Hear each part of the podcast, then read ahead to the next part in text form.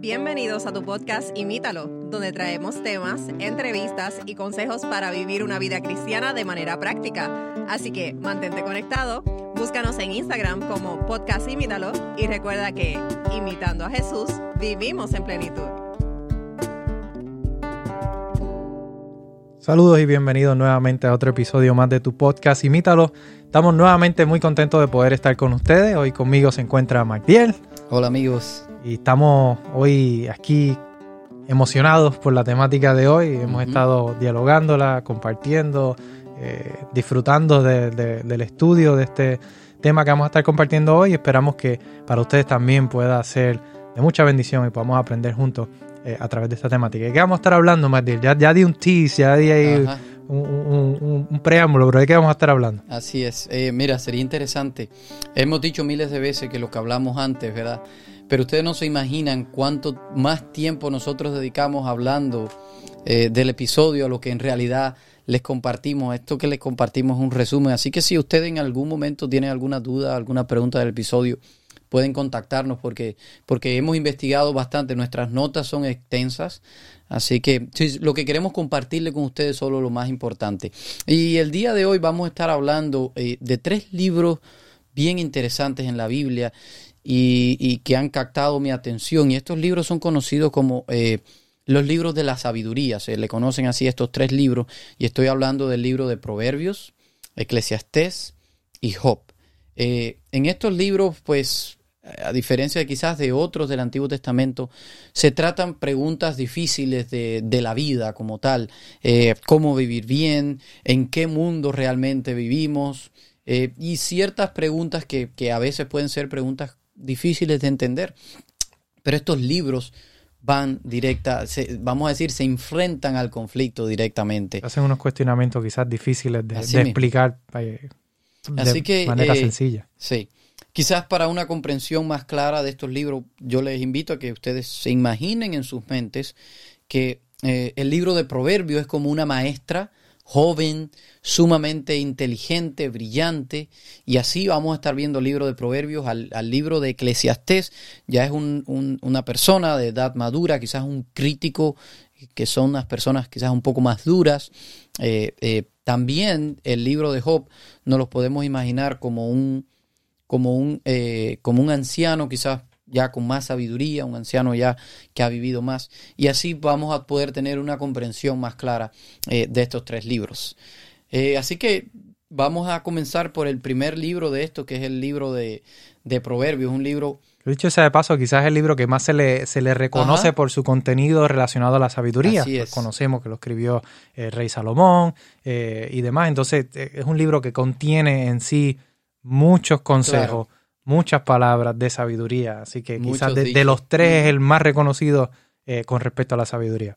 Claro. Eh, y pudiéramos imaginarnos que eh, en el libro, o podemos ver que en el libro de Proverbios habla de la sabiduría como, como una mujer, como algo que, que, es inteligente, sumamente inteligente, que es que, es sabio, pudiéramos decirle mejor, pero no solo en algunas cosas, sino en todas las áreas de la vida. Por eso vemos que en Proverbio hay cubre prácticamente todas las áreas de nuestra vida, el trabajo, las relaciones, la espiritualidad, el dinero, el sexo, etcétera. Prácticamente esta, esta mujer, por llamarle, es sabia en todas las áreas o es inteligente en todas las áreas. Cuando eh, dice mujer es como una alegoría. Claro, es una alegoría que usa el libro para referirse a la sabiduría como algo, como algo que es lo que nos guía y nos enseña cómo vivir de una mejor manera en este mundo y usualmente a eso que nos ayuda a vivir se traduce en la Biblia eh, como sabiduría o eh, en hebreo la palabra es hokmah. Pero hokmah tiene mucho más significado de lo que eh, para nosotros. Eh, por ejemplo, cuando una persona actúa bien o hace lo correcto o está construyendo, está trabajando en lo correcto, pues está trabajando hacia Hokma, hacia la sabiduría. Pero cuando una persona eh, hace lo contrario o actúa mal, pues lo que está haciendo es yendo en contra de la sabiduría o actuando en contra de la sabiduría. Y usualmente la Biblia traduce a eso como eh, como sabiduría, o, como necedad, perdón, cuando vamos en contra de, eh, de, la sabiduría, pues la Biblia lo traduce como eh, necedad. Y Proverbios 1.32 dice, sufrirá las consecuencias de, tus, de sus malas acciones y de sus malas conductas. Acabará siendo destruido por su necedad y por su poca atención. Eso es lo que nos está diciendo que eh, esta persona que describe estaba yendo en contra de la sabiduría, por eso lo traduce como necedad, pero nos quiere enseñar que ir o que eh, que ir en contra de la sabiduría, pues lo que va a traer es nuestra propia eh, destrucción o la, o la propia destrucción de la persona que decida ser necio. Así que en resumen pudiéramos decir que la sabiduría, la Biblia lo describe como la ley moral que rige el universo, ya sea creyente en Dios o no creyente, porque todas las personas tienen un código moral. Así que ese código moral que, que tiene el universo, de lo correcto o lo incorrecto, pues es, es la sabiduría, ¿verdad? Y, y, en el pensamiento del libro de Proverbios, incluso en el pensamiento judío, todo es eh, causa-efecto. Es decir, si tú actúas de cierta manera, si tú vives de cierta manera, pues te va a ir de esta manera. Pues, y es lo que vemos en el libro de Proverbios. Si tú actúas con sabiduría, pues te va a ir bien, vas a recibir bendiciones. Pero si tú actúas con necedad, pues te va a ir mal. Como dice el versículo, te vas a terminar destruyendo eh, a ti mismo. Eh, Ahora, la sabiduría también en el libro se describe en los primeros capítulos que la sabiduría anda en la tierra, anda en toda la tierra buscando a cualquier persona que esté dispuesta a escucharla y a aprender de la sabiduría. Lo que nos quiere decir esto que eh, la sabiduría está disponible para nosotros. Nosotros podemos usar de esta, la, podemos usar la sabiduría y esto es otra forma como se traduce también la palabra o, que quiere decir en el hebreo, es que para construir nuestra vida, la, la sabiduría te ayuda a construir eh, la vida en un sentido de desde lo intelectual hasta lo físico de un edificio, en todas las áreas la, sabiduría te va a ayudar eh, a construirte una vida alrededor y eso se le llama hokmah o sabiduría. Eh, y quiero dejar bien claro que aunque estamos hablando de eso, eso es, no es una forma impersonal, no es, una, no es algo, un espíritu, no es algo que anda rondando, sino que no es más que otra cosa que un atributo de Dios. ¿A qué nos referimos? Es una característica que tiene Dios y Él está dispuesto a compartir esa característica con nosotros. Ahora, ¿qué lecciones importantes podemos aprender eh, del libro eh, de Proverbios? Y es que la lección principal que nos quiere transmitir el libro de Proverbios es que eh, para ser sabio, obviamente necesitamos ser sabios para que nos vaya bien en la vida, pero para ser sabio tenemos que comenzar con lo que describe el libro de Proverbios con el temor a, Jehová o el temor a Dios. Y lo dice eh, así mismo, dice el, el principio de la sabiduría es el temor a Dios. Así que eh, esa es la enseñanza para mí principal de este libro. Si queremos ser sabios, si queremos vivir buenas vidas, pues tenemos que comenzar eh, con el temor a Dios y no vamos a entrar en mucho en lo que significa temor a Dios. No significa miedo, obviamente. Eh, quizás por ahí vamos a estar haciendo un episodio más adelante sobre lo que significa el temor a Dios. y el resto del libro, pues vamos a decir del capítulo 10 al 31, se enfoca pues en consejos de cómo nosotros podemos llegar a esa sabiduría, cómo nosotros podemos llegar a ser sabio en la vida. Pero la realidad es que, Matthew, no siempre funciona así, ¿verdad? ¿Qué lecciones nos trae el libro de Eclesiastés? No todo es peaches and cream, como se dice en inglés, no todo es color de rosa, ¿verdad? A veces eh, que quisiéramos que las cosas fueran así, pero no, no siempre funcionan de esa manera. Y el libro de Eclesiastés es un libro sumamente interesante. Si usted no ha tenido la oportunidad de leerlo, le instamos a que lo lea, un libro que quizás le va a hacer reflexionar bastante sobre la vida, eh, le va a hacer pensar mucho eh, y básicamente para que usted tenga una idea de cómo comienza este, este libro, se lo voy a leer de la nueva traducción viviente, el versículo 2 del capítulo 1 dice, nada tiene sentido, dice el maestro, ningún sentido en lo absoluto. Algunas versiones dicen vanidad de vanidades, todo es vanidad. Eh, ¿qué, ¿Qué está queriendo decir aquí? dicho sea de paso, el libro de Eclesiastés, aunque no se sabe eh, de 100% seguro, pero se cree que el escritor eh, es el, rey eh, Salomón también, aunque como está escrito en tercera persona, por eso hay algún cuestionamiento, pero en, en Proverbio Salomón, ¿verdad? Digamos, nos está presentando todo a causa de efecto. Aquí comienza a hablar de una forma quizá un poco diferente, a ver las cosas, a visualizar las cosas desde un punto de vista un poco había vivido diferente. Había tenido la oportunidad de experimentar ciertas cosas y el capítulo, cuando usted lee nada más el capítulo 1 se da cuenta de, eh, de muchas cosas que habla aquí y, vamos a estar viendo algunas de ellas eh, en la discusión de, precisamente del libro de Eclesiastés, pero la hace reflexionar a él en muchos aspectos de la vida y me hizo reflexionar a mí también en muchos aspectos de la vida cuando leí este capítulo. Eh, y varias de las cosas que, podemos ver en, el libro de Eclesiastés, vamos a mencionar tres, es que habla sobre el tiempo, dice que, somos solo un destello eh, en el tiempo, ¿verdad? Y, comienza aquí a, los, de los versículos 3 al 11 nos comienza a abundar un poco más. Quizás, eh, él como, como tú decías en el primer versículo dice, eh, la vida no tiene sentido. La vida bajo el sol, todo es lo mismo, no tiene sentido. Y entonces de ahí en adelante es como que él comienza a darte todas las pruebas de por qué él dice que la vida no tiene sentido. Y uno de ellos es, ese que acabas de mencionar, el del tiempo. Exacto. Eh, y, sigue, ¿verdad? El abundando en eso, llegando también al segundo punto de que dice básicamente todos tenemos el mismo fin. Todos tenemos el mismo eh, fin aquí en la tierra, que, que es cuál? Eh, Morir, precisamente la la muerte. Así que a causa del pecado, ¿verdad? Conocemos que mientras estemos aquí en la tierra, todo ser humano va a morir. No importa tu clase social, no importa tu color de piel, no importa tu grado académico, todos los que estamos aquí en la tierra eventualmente vamos a llegar al mismo fin. Y él comienza a reflexionar sobre este particular porque le...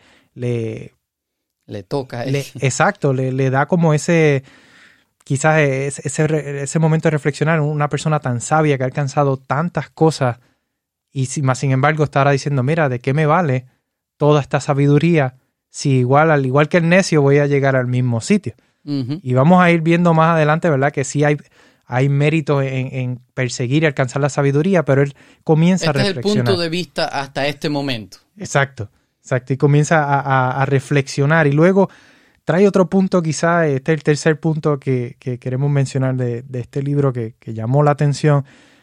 Trae un punto interesante, MacDill, un punto que, cuando lo leemos podemos quizás causar un poco de controversia, de controversia mm. pudiéramos decir, y está en el, en el libro, lo voy a leer de la nueva traducción viviente, está en el, en el capítulo 9 del libro de Eclesiastés, el versículo 11, y dice, observé algo más bajo el sol y dicho sea de paso, Salomón era un observador, era un estudioso. Era un sabio. era sabio, el más sabio que ha vivido. Y buscaba estudiar y alcanzar sabiduría y conocer diferentes cosas. Y dice él, observé algo más bajo el sol. El corredor más veloz no siempre gana la carrera. Y el guerrero más fuerte no siempre gana la batalla. Mira qué interesante. Los sabios a veces pasan hambre. Los habilidosos no necesariamente son ricos. Y los bien instruidos no siempre tienen éxito en la vida. Todo depende de la suerte de estar en el lugar correcto en el momento oportuno. Qué interesante como él lo presenta eh, de esta forma. Y aquí eh, vamos, dicho sea de paso, Un, un, un, disclaimer. Más adelante vamos a estar viendo cómo se unen estos dos eh, libros que... No se vayan todavía, sigan escuchando. Aparentan como que estar en controversia, pero vamos a, vamos a, reconciliar esos puntos de vista. Pareciera que está diciendo que todo es una casualidad en la vida. Exacto. Entonces, pero tú te pones a pensar, MacDiel, yo no sé, ¿verdad? Cuando yo leí este versículo me puse a pensar y a reflexionar. Yo conozco personas que dedicaron su vida a vivir vida saludable, a comer de la mejor manera posible y a instruir a otros a hacerlo de la misma forma. Murieron de un ataque al corazón.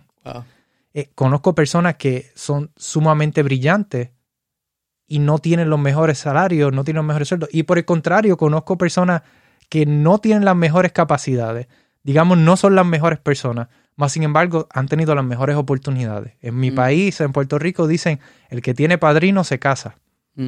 Es decir, el que conoce a alguien puede tener una forma de llegar más alto. Y, quizás Salomón está haciendo alusión de cierta forma a estos puntos. No siempre, eh, porque tú tengas el conocimiento o las destrezas, vas a alcanzar lo, lo, que piensas que, debes alcanzar por tener ese conocimiento, esas destrezas, como el caso del corredor, en caso de una persona ávida, no, va, no vas necesariamente a alcanzar eh, el fin que tú piensas que vas a llegar. Termina diciendo que todo es por la suerte. Exacto, y, lo, tira como todo es a la suerte, estar en el momento correcto, en el lugar oportuno, y, te deja ahí como pensando, wow, yo como que quizás eso, eso me suena familiar en, cosas que yo he visto en el, en el, día a día, quizás eh, en el, trabajo, He visto que hay una persona que quizás tiene menos conocimiento que yo y ha alcanzado más cosas, o viceversa. Yo tengo menos conocimiento que otras personas y ha logrado alcanzar más. Y, Salomón está haciendo aquí atribución a esto. Y algo que queremos... Eh, Querrá decirnos eso, quizás entonces que debemos de conformarnos, que no debemos de buscar la sabiduría, el conocimiento, vivir una vida saludable, ciertas cosas. ¿Qué nos quiere decir eso entonces, quizás? Claro que no, claro que no. Y, vamos a verlo más adelante, lo vamos a reconciliar cuando hablemos del libro de Job, pero definitivamente con esto él no está desanimando o eh, disencouraging, eh, sería en inglés, como no, no, está desanimando a las personas a buscar eh, la sabiduría o alcanzar las cosas, sino que se ha dado cuenta que por más que te afanes quizás por alcanzar estas cosas, por tener estos destrezas o, tener estas habilidades o estos conocimientos, no necesariamente vas a lograr eh, lo que tú piensas que vas a alcanzar por, tener esos conocimientos o tener la sabiduría. Pero sí es lo correcto que busquemos la sabiduría y lo vamos a ver más adelante. Pero es importante buscar la sabiduría. Tiene mérito y tiene valor estudiar y alcanzar ser personas de éxito en la vida, pero no siempre las cosas van a salir como pensamos o como planificamos. Y eso es importante tenerlo eh, presente. Eh, y hay un punto eh, interesante con respecto al libro de Eclesiastés, y es que en el libro de Eclesiastés cuando se dice eh, nada tiene sentido, cuando se utiliza esa, expresión de que nada tiene sentido, en el original eh, utiliza la palabra Evel, que significa humo, ¿verdad? Y, cómo podemos entender esto, quizás Salomón lo que está tratando de hacer aquí es que cuando uno trata de ver la vida, se ve como como borrosa, ¿verdad? Cuando, cuando no siempre, se, ve, el, sentido, completo, vemos como nublado, como borroso, como si hubiera humo, eh, y no podemos ver bien o apreciar bien las cosas que suceden. Lo que quiere decir es que no todo tiene sentido, ¿verdad? Muchas veces las cosas no se ven tan claras en la vida.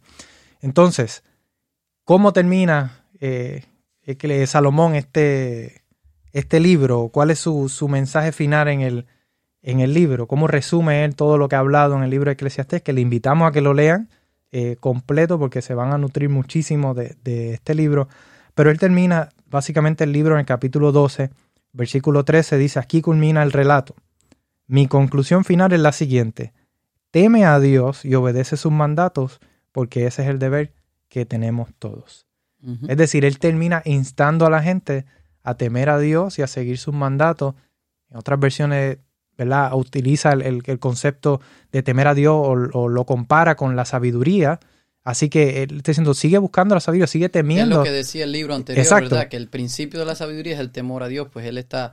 Él está básicamente diciendo, busca la sabiduría, teme a Dios. Quizás está diciendo, todo lo anterior que dije, sí, es verdad, hay casualidad en la vida, no está claro, pero, pero, lo, pero quizás eh, lo, más importante de la vida, lo, correcto, pues es buscar a Dios y temerle. Exactamente. Así que aunque no podemos eh, garantizar que porque vivamos de una vida, una vida haciendo lo correcto nos va a ir todo bien, eh, no podemos controlar el destino porque él precisamente lo menciona ahí, eh, no podemos controlar las cosas, ¿verdad? Como tratar de agarrar el viento. Exacto, el, el, el, versículo 1 dice como que, es precisamente es como perseguir el viento, como tratar de, de buscarlo es, difícil, no podemos controlar el destino de nuestra vida, no podemos hacer, eh, por más que nos afanemos, no podemos lograr muchas cosas.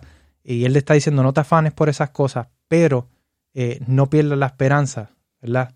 Eh, sigue siendo humilde, busca la sabiduría y teme al Señor. Pero, ¿cómo entonces conciliamos lo que está escrito en Proverbios y lo que luego se menciona en el libro de Eclesiastés. Claro, quizás la, vamos a decir la conclusión, como dicen también en mi país, lo que le pone la tapa al pomo es, eh, es el libro de Job. El libro de Job pareciera que en este libro anterior de Eclesiastés nos está diciendo que pareciera que Dios no es justo, ¿verdad? Eh, con algunas cosas que presenta, sobre todo al principio. Eh, te deja como con esa pregunta, pero el libro de Job es quien nos aclara eso. ¿Y cómo pudiéramos resumirle? Le voy a resumir rapidito la historia de Job. Eh, van en, el cielo hay un concilio donde vienen todos los, vamos a llamarle los representantes de los planetas, y Dios trae a, presenta, miren, aquí está Job, un siervo que me ha sido fiel y, es fiel en todo, intachable, perfecto, dice el mismo Dios. Y sale a hablar eh, Satanás, que eh, es interesante que en, en el hebreo se dice Satán y dice que es, se traduce como eh, el acusador o, o, o, el que, o el que se revela. Entonces, ese es lo que nos quiere decir el nombre de él, solo es un dato interesante. Eh, y dice, sí, Job ah, es tan bueno, es tan tanto así porque tú lo has bendecido mucho. Y vemos por la historia que comienza diciendo que Job era extremadamente rico como nadie en el mundo en ese tiempo. Así que... Eh, es decir, como él es de los tuyos, tú lo, tienes cuidado. no, eres un Dios justo. Dicen working the system. He aprendido a cómo, cómo manipularlo a, su, a su manera, ¿verdad? Eh, eso es lo que Satanás dice eh, y dice, pero le dice también a Dios, bueno, quítale lo que tiene y vas a ver cómo deja de adorarte, cómo te maldice. Eh, la realidad es que Dios le permite a Satanás que le quite esas cosas a Job y le dice que no le toque la vida. Eh, y eso es lo que Satanás comienza a hacerle a Job. Le quita los hijos, le quita la riqueza, le quita sus todo lo que tiene prácticamente a Job. De manera trágica y, una detrás de la otra. Exacto, es lo que iba a decir. Inesperadamente y de todo lo perdió de un solo. Eh, esta es la historia de Job. A pesar de todo eso, él sigue adorando a Dios. Y hay un versículo que, se, que es bien conocido, dice, Jehová Dios, Dios, Jehová quitó, ¿verdad? O Dios nos dio y nos los quitó también. Esa era su forma de entenderlo, por eso es que quizás eh, vemos el final de la historia, él ya no, no habla así. Eh, pero porque nosotros sabemos que en realidad de quien venía es de Satanás. y así transcurre la historia, cuando él pierde todo, vienen sus amigos y, en vez de estar allí con él y apoyarlo, pues tus amigos lo que comienzan es a decirle, algo tú tienes que haber hecho. Por algo te está pasando esto, algún pecado tú has de tener escondido que nadie sabe y por eso te está pasando eso, porque Dios sí es justo, Dios no puede fallar. Quiere decir que yo están viendo como todo lo malo que sucede es un castigo de Dios. Exacto, es, pudiéramos decir causa-efecto. Tú hiciste algo malo, te va a ir bien. Tú hiciste algo bueno, te va a ir bien. Entonces, eh, eso es lo que le estaban diciendo, pero Job siempre se defendía diciendo, yo no he hecho nada, yo no he hecho nada. Y aquí vemos a Job en estos últimos, eh, o a mediado del libro, estábamos a decir en una montaña rusa de emociones. De momento dice, Dios es justo, de momento lo adora, pero de momento se siente como que no entiende y, y le pregunta a Dios. y así eh, se va acercando al final del libro y, él, y es cuando él le dice a Dios, mira, yo no entiendo nada, explícame. Como dice Eclesiastes, nada tiene sentido, ¿no? Nada, hace sentido, en lo absoluto. Entonces, sorpresivamente, Dios, sin necesidad de tener que dar explicación, Dios baja y tiene una conversación con Job en, una tormenta, en unas nubes, le habla a Job y le dice, ven Job, yo te voy a explicar ahora. Y lo que hace es, Dios le muestra a Job lo grandioso que es el universo, desde, desde lo más grande, desde los planetas hasta los átomos, los más pequeños, eh, los animales, las bestias, todo se lo muestra a Job. Y Job queda tan impresionado por aquello y Dios le pregunta, ¿dónde estabas tú? Es la pregunta que le hace a Job. El resumen de la historia es que Job termina eh, humillado y dice, de oídas te conocías, pero ahora mis ojos te ven. Es decir, Job se convence de que los pensamientos de Dios son mucho más grandes que los de él. Eh, y aquí pareciera que Dios no le contestó la pregunta porque Dios le pregunta, ¿por qué? Y Dios lo que hace es mostrarle el universo. Ah, Job, perdón. Eh, eh, Dios no le pareciera que no le contesta, sino lo que les muestra es el universo. Pero lo que pasa es que la perspectiva de Dios es infinitamente más grande que la nuestra o la de Job. Y el, universo es muy complejo y todas las decisiones que Dios toma están basadas en esa complejidad. Dios ve todo el panorama del universo a la hora de tomar las decisiones y eso es lo que se conoce como la sabiduría de Dios, ¿verdad? Eh, si Dios le hubiera mostrado a Job eso, Job igual no lo hubiera comprendido. Por eso es que él le responde de la manera que lo hizo, porque Job no iba a comprender la infinita sabiduría de Dios. Ahora, a pesar de que Job no lo comprendió, Job aprendió a vivir de una manera mejor. Job aprendió a vivir, por lo que pudiéramos decirle, en coordinación con los demás libros, en sabiduría o lo que es lo mismo, en temor a Dios. A partir de ese momento, por eso Job dice, de oídas te conocías, pero ahora te conozco en verdad. Yo siento que a partir de ese momento Job comenzó a vivir una vida que no importa cuál fuera la situación en la que él estuviera viviendo, pues eh, le iba, iba, iba a confiar en Dios. Ahora, eh, ¿qué sucede? ¿Cómo termina la historia de Job? No termina ahí.